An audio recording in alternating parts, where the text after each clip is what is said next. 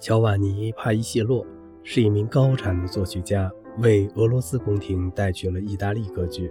他的《塞维利亚理发师》大受欢迎，以致当罗西尼胆敢重写这部歌剧时，引发了罗马观众的骚乱。帕伊谢洛这个狡猾的意大利人到达巴黎后，一经介绍给拿破仑，他就像个老练的弄臣般称拿破仑为陛下。陛下，您什么意思？第一执政官回答。我只是一个将军，仅此而已。好的，将军。作曲家继续说：“我听从武王的吩咐。”我真心请求您别这样称呼我。”拿破仑说。“请原谅，将军。”帕伊谢洛回答道。“我实在改不掉与君王们交谈时养成的习惯。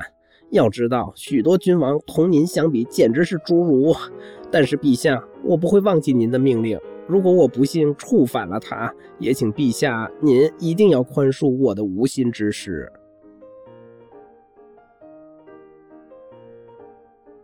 一天，我和帕伊谢洛在一起，他说起一件趣事，证明俄国的叶卡捷琳娜女皇对他有多好。说女皇是他的学生，当他在一个寒冷的早晨陪伴他外出时，冻得直发抖，女皇发现了。就脱下自己身上华贵非凡的披风，披在了他的身上。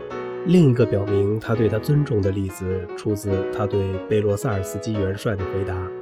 据说元帅受到绿眼妖怪的骚扰，以致迷失心智，打了帕伊谢洛一拳。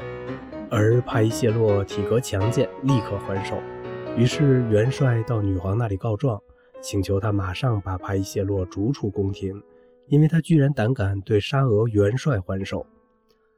叶卡捷琳娜的回答是这样的：“我既不能也不会满足您的要求。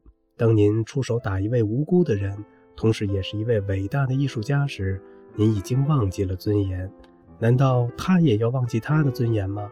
至于官衔高低，先生，我想我最有发言权。五十个元帅也抵不过一个帕伊谢洛。